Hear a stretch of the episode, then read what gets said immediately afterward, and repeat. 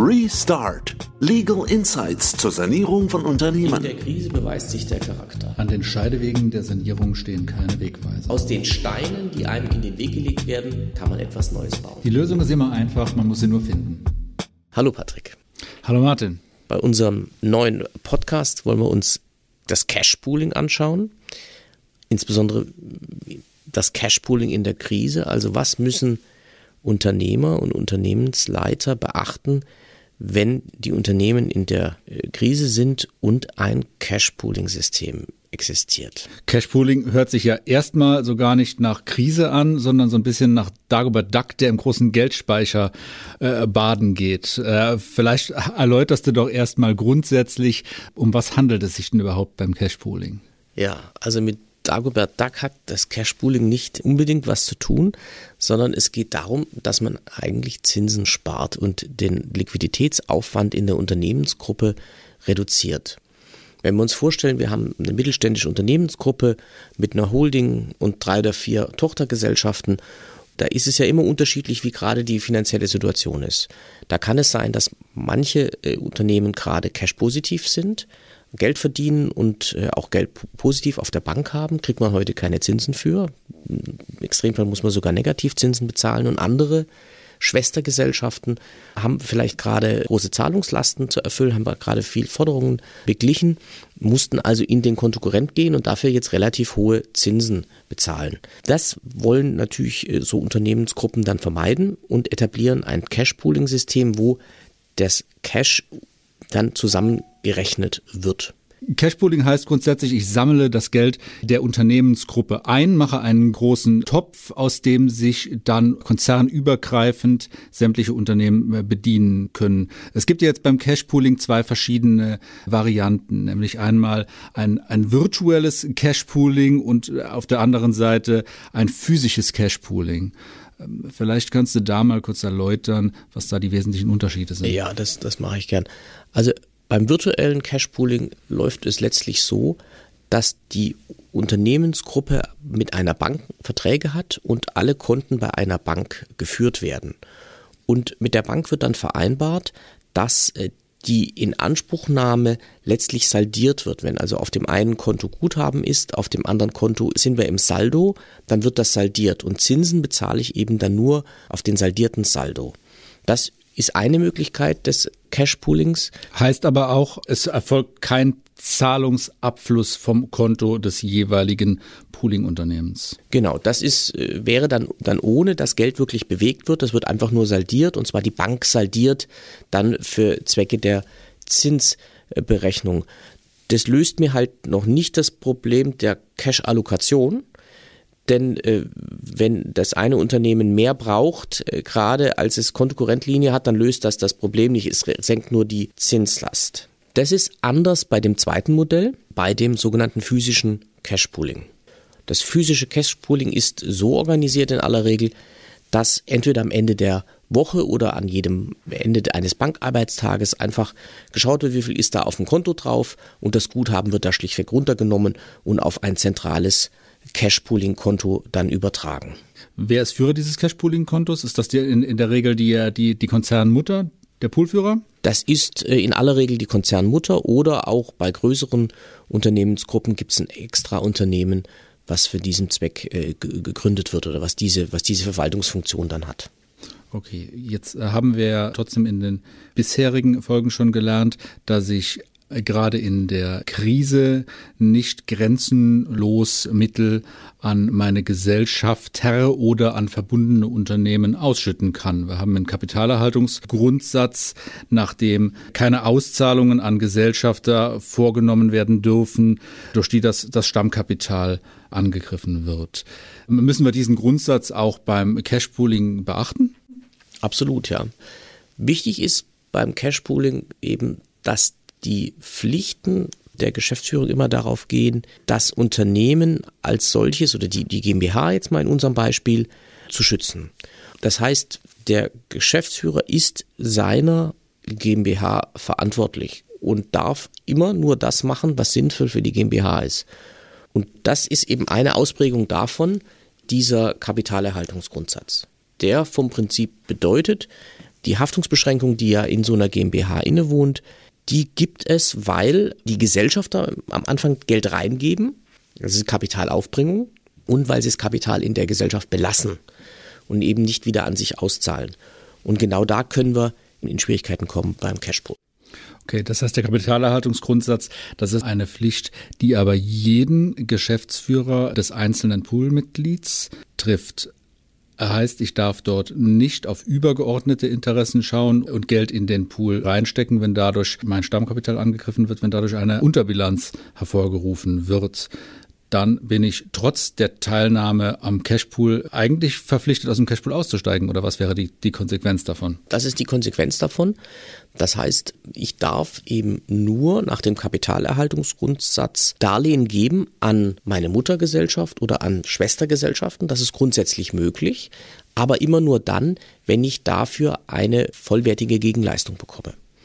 Denn andernfalls wäre es ja so, dass ich faktisch Geld rausgebe. Ne? Das heißt, im wirtschaftlichen Ergebnis nichts anderes, wenn ich dem Gesellschafter eine Auszahlung mache oder eine Gewinnausschüttung machen würde, so untechnisch, wie wenn ich sage, ich leihe dir Geld, obwohl du es wahrscheinlich nicht zurückzahlen kannst. Weg ist es in beiden Fällen. Das ist kein Unterschied. Okay, äh, heißt also auch, ich muss auch dann, wenn es eigentlich, mm, als wenn, wenn ich Geschäftsführer eines poolbeteiligten Unternehmens bin. Meinem Unternehmen geht es grundsätzlich gut. Ich sehe aber, dass ich äh, meine Erträge da in ein schwarzes Loch überweise. Ich weiß, dass meine Schwestergesellschaften oder vielleicht auch nur eine einzelne Schwestergesellschaft nicht mehr dazu in der Lage sein wird, die über den Pool erhaltenen Darlehen, und letztlich ist es ja nichts anderes, zurückzuzahlen. Das heißt, auch dann muss ich eigentlich erstmal überhaupt dazu in der Lage sein, zu erfahren, wie es denn den verbundenen Unternehmen äh, gibt. Gesellschaftsrechtlich stehen mir eigentlich als Geschäftsführer keine Informationsrechte über Schwestergesellschaften zu. Wie komme ich denn überhaupt an diese Informationen dran? Ja, ich glaube, am anschaulichsten ist es, wenn ich mal erzähle, was wir da erlebt haben. Wir hatten vor zwei, drei Jahren einen großen Cashpool-Fall begleitet. Da kam die Geschäftsführung auf uns zu und haben gesagt, oh, Herr Bührmann, ich habe hier ein schlechtes Gefühl, denn wir sind sehr erfolgreich. Wir haben viel Geld verdient seit vielen Jahren und das geht immer in den Cashpool. Und inzwischen ist es so, dass unsere Bilanz auf der Aktivseite zu über einem Drittel aus dieser Forderung in den Cashpool besteht. Also wir sind sozusagen auf dem Weg, eine Bank zu werden, obwohl die eigentlichen Hersteller von Elektrogeräten sind. Haben auch weiterhin Geld verdient, das heißt super Unternehmen, aber eben in einer Gruppe und der Gruppe insgesamt ging es nicht so besonders gut. Und wie so immer in so Gruppen ist, der eine verdient Geld und der andere gibt's aus. Ja, und wir hatten eigentlich die Guten. Ne? Wir haben immer die Guten. Auch in dem Fall war das so, nämlich das Unternehmen, was tatsächlich die Gruppe finanziert hat. Und dann habe ich mir das angehört und habe gesagt, naja, äh, jetzt machen wir doch mal eins. Wenn das stimmt, dass es den anderen so schlecht geht, dann nehmen wir doch mal die Forderung raus aus ihrer Bilanz, nicht?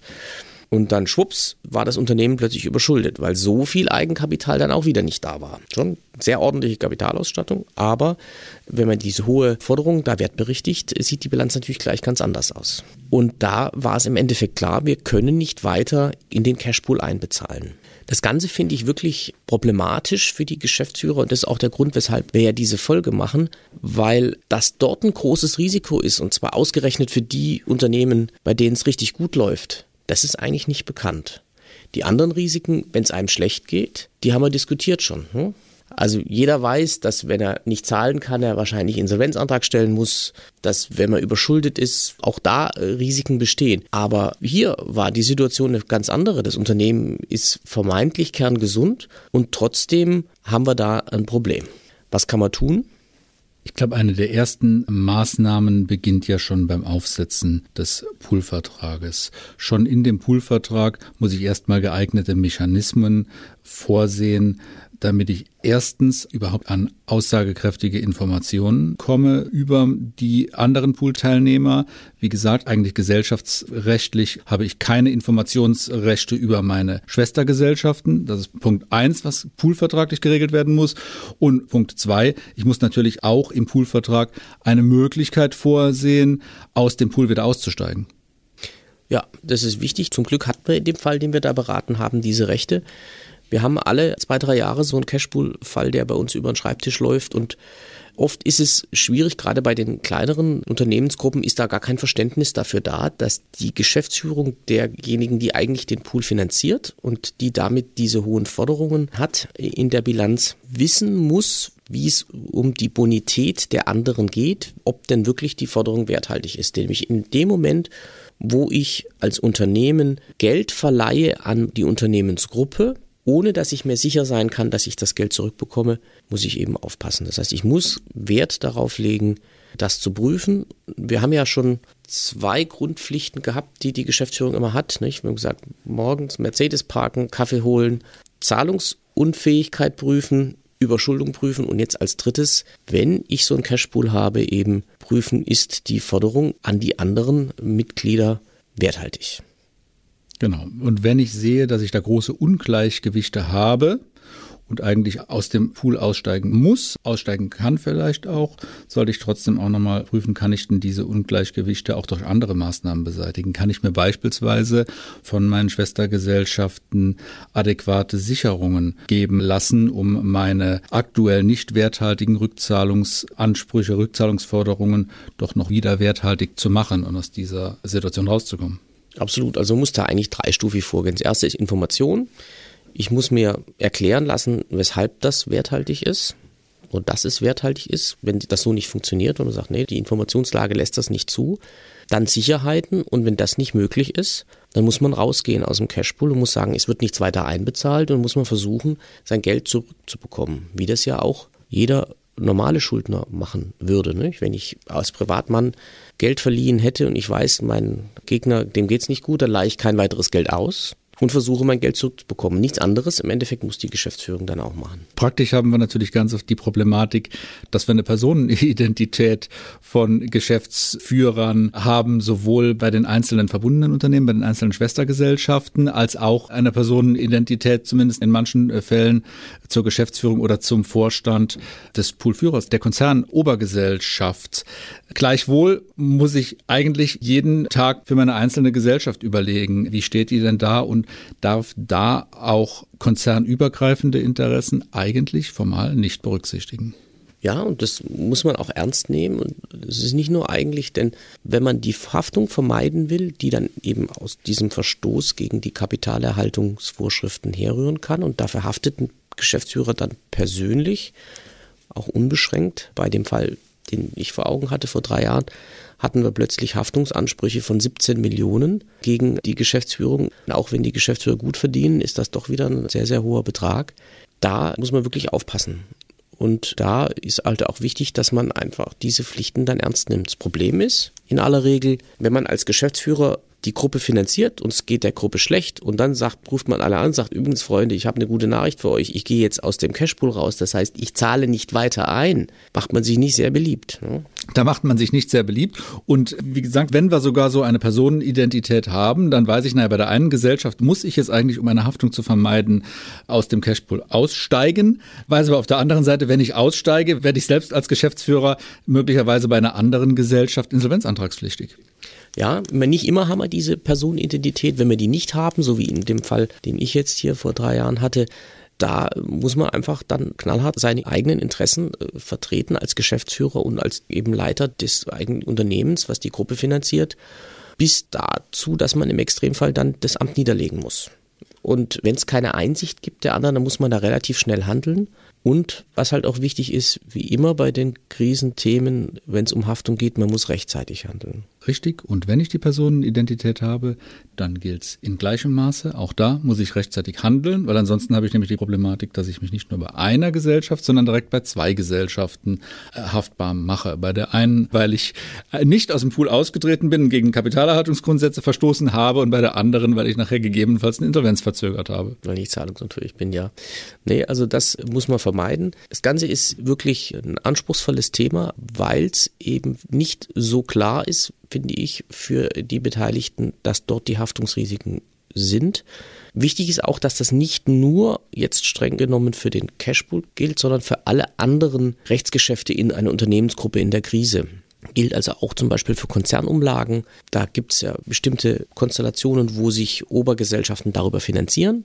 Auch da darf ich nicht mehr bezahlen, wenn ich nicht eine vollwertige Gegenleistung bekomme in so einer Konstellation. Ja, wie gesagt, das ganze Thema Cashpool in der Krise ist nicht ohne Fallstrecke. Deswegen muss man die Bonität der eigenen Cashpool-Forderung immer im Auge behalten und sonst, wenn es da Probleme gibt, eben frühzeitig mit dem Steuerberater oder mit dem Anwalt sprechen. Und im Idealfall mache ich mir diese Gedanken bereits, wenn ich den Cashpooling-Vertrag aufsetze, um mir die entsprechenden Informationsrechte und auch Ausstiegsmöglichkeiten selbst zusichern zu lassen. Ja, absolut. Vielen Dank. Na, vielen Dank, Martin. Bis zum nächsten Mal. Tschüss, Patrick.